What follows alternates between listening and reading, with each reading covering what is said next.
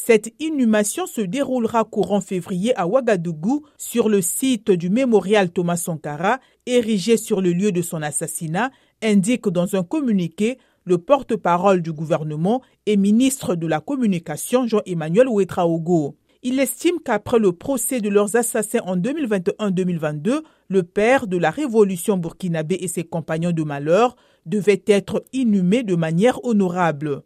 Enterrés une première fois dans un cimetière en périphérie de Ouagadougou, leur corps avait été exhumé le 25 mai 2015 pour les besoins d'une procédure judiciaire.